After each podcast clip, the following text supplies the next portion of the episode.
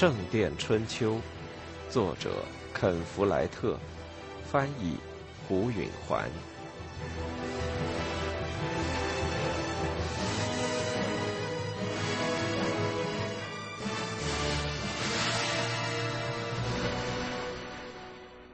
囚徒们被带到城堡里，关进木笼。木笼都造得很结实，犹如一座座小房子。每个木笼有六英尺长，三英尺宽，比人头稍高一点。四面是密密的木柱，看守可以看见里面。平日这种木笼用来关盗贼、杀人犯和异端分子，一个笼子里只关一两个人。如今叛军把八九个人关进一只笼子，还有很多人关不进。多余的俘虏都给用绳子捆在一起，赶到院子的一个角落里。他们本可以轻易的跑掉，但没人逃，大概是因为这里比在城里反倒安全些。菲利普坐在一个木笼的一角，揉着疼得要裂开的头。觉得自己是个傻瓜和失败者。最终，他和胆小的亚历山大主教一样没用。他没有救助一条生命，他甚至没能阻止一下打击。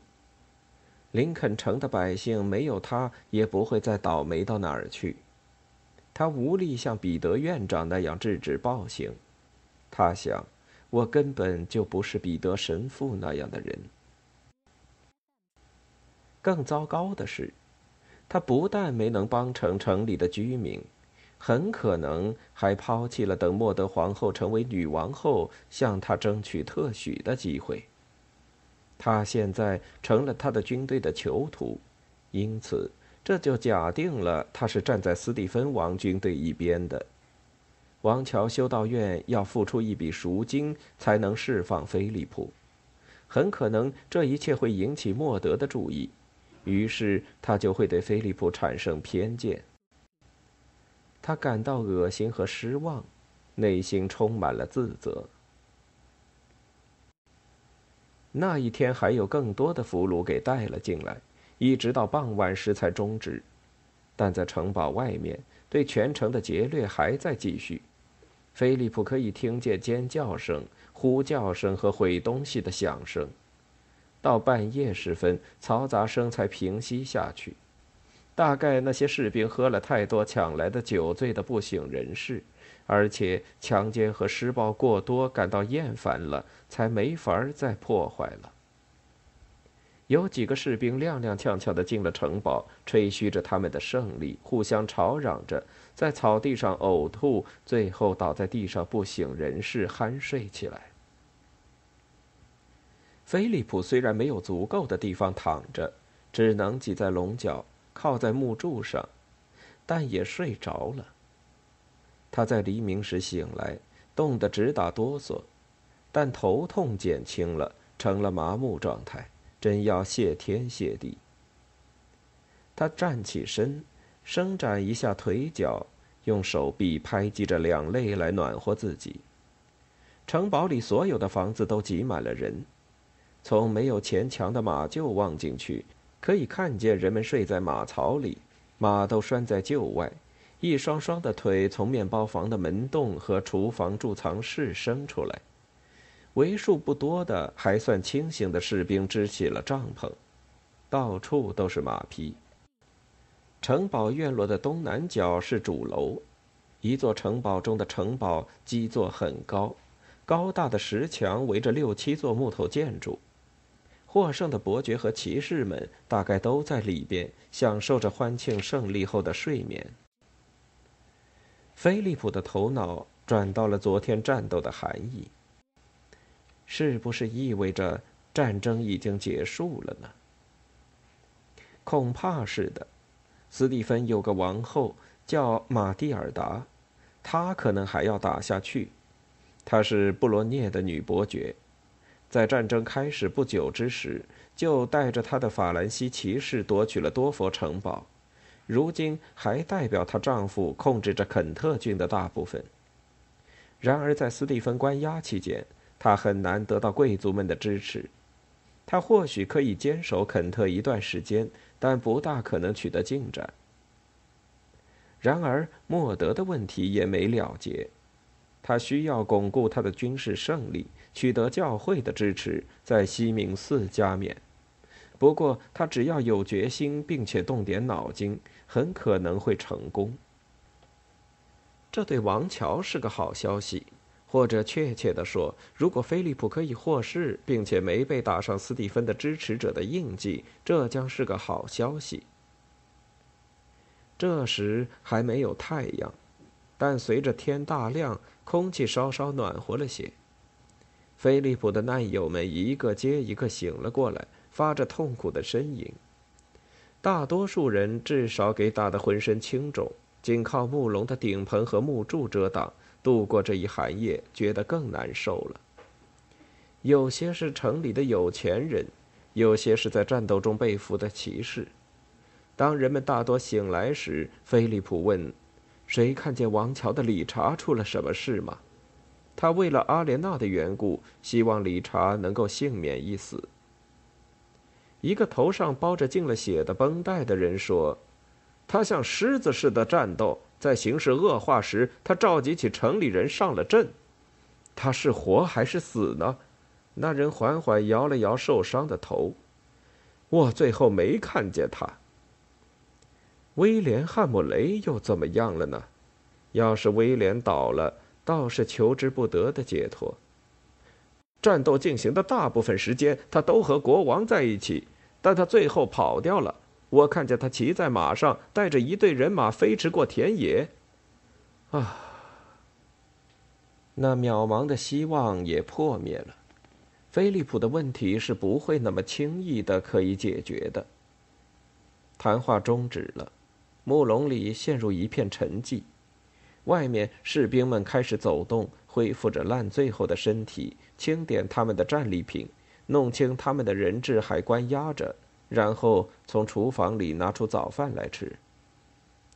菲利普不清楚他们给不给这些囚徒东西吃，他想该给的，不然的话他们一死就拿不到赎金了。但谁能负责给那么多人做饭呢？他由此又想到，他会被关在这里多久？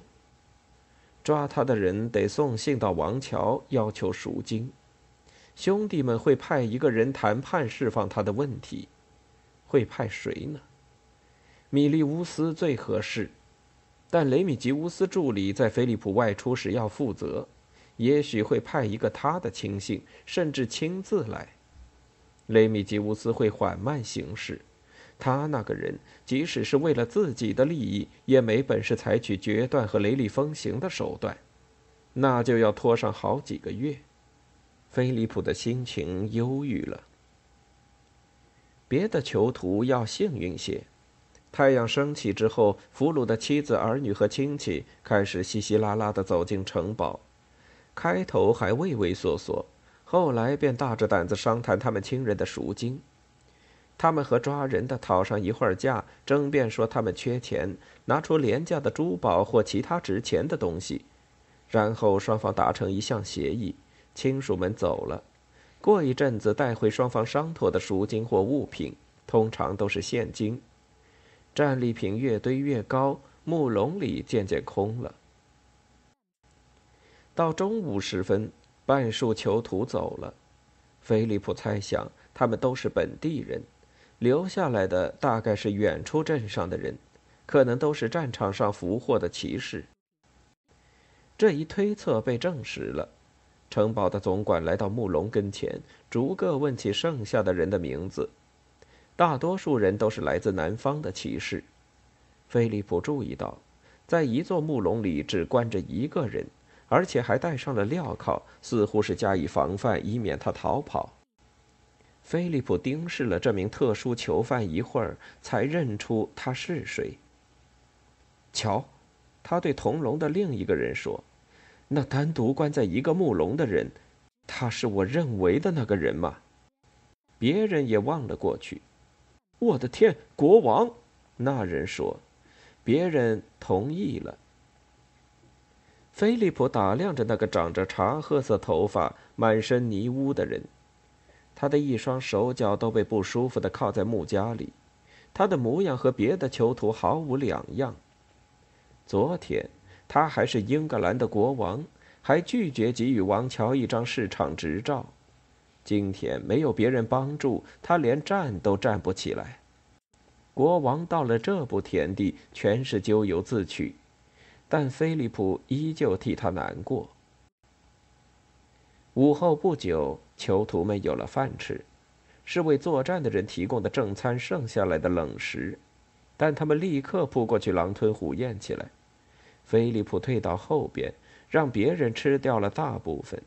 因为他认为饥饿是需要不时抵御的一个基本弱点，并把被迫斋戒视为一次苦修的机会。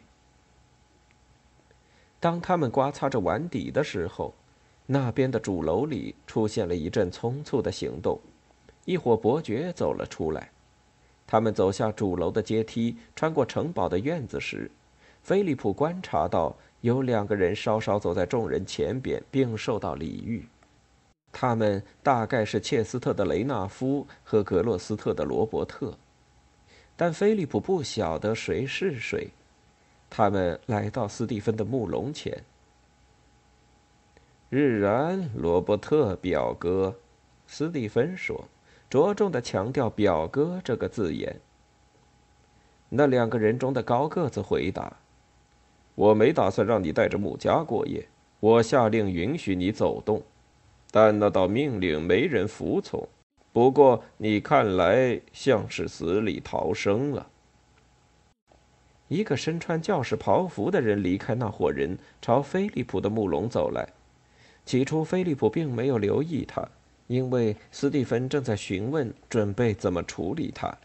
菲利普很想听个究竟，但那教士说：“你们当中谁是王桥的副院长？”“我是。”那教士向把菲利普抓到这儿来的一个士兵说：“放开那人。”菲利普莫名其妙了，他这辈子从来没见过这个教士，显然他的名字从先前城堡总管编号的名单中给挑了出来。可是为什么呢？他能出木笼是求之不得，但他并没有准备过早高兴，他不知道等着他的是什么前景。那士兵抗辩说：“他是我的俘虏，现在不是了。”那教士说：“放开他，没有赎金，我干嘛要放他？”那人不服气的还在顶撞。那教士的回答也同样有力：一，因为他既不是国王军队中的作战人员，也不是这城里的居民，所以你把他关起来就是犯了罪；二，因为他是个修士。你触犯一个上帝的仆人，你就犯了独身罪。三，因为莫德女王的秘书说了，你必须释放他。你要是胆敢抗拒，其结果就是你自己给关进木笼，那可比你眨个眼还快。快放开他！好，好吧。那人嘟囔着说。菲利普心情沮丧，他曾经抱着一线希望，莫德千万别获悉他被关在这儿。既然莫德的秘书要见他，那希望就成了泡影。他绝望透顶，迈不出笼。跟我来，那教士说。菲利普跟着他。我是不是自由了？他说。我想是的。那教士被这问题问得十分诧异。你知道你要去见谁吗？我一点也想不出来。那教士微笑着说：“我要让他出乎你的意料。”他们穿过城堡的院子，到了主楼跟前，又爬上长长的台阶，上了基座，来到大门口。菲利普绞尽脑汁也想不出莫德的一个秘书为什么会对他感兴趣。他尾随着那教士穿过大门，圆形的石头主楼里，沿墙排着一圈两层的住房。中间是一个小天井，还有一口水井。那教士带着菲利普走进其中的一所住房。屋里还有一个教士，面火背门的站着。他和菲利普有着同样的矮小矫健的身材，同样的黑发，不过他的头发没有剃，也没有变灰。那是个非常熟悉的背影。菲利普简直不敢相信他的好运，他的脸上绽出了开心的笑容。那教士转过身来，他有一双和菲利普一样的亮晶晶的蓝眼睛，而且也在咧嘴笑着。他伸出双臂，菲利普，他说：“天哪，感谢上帝！”菲利普惊讶地说：“弗朗西斯。”兄弟俩紧紧的拥抱。菲利普的眼里充满了泪水。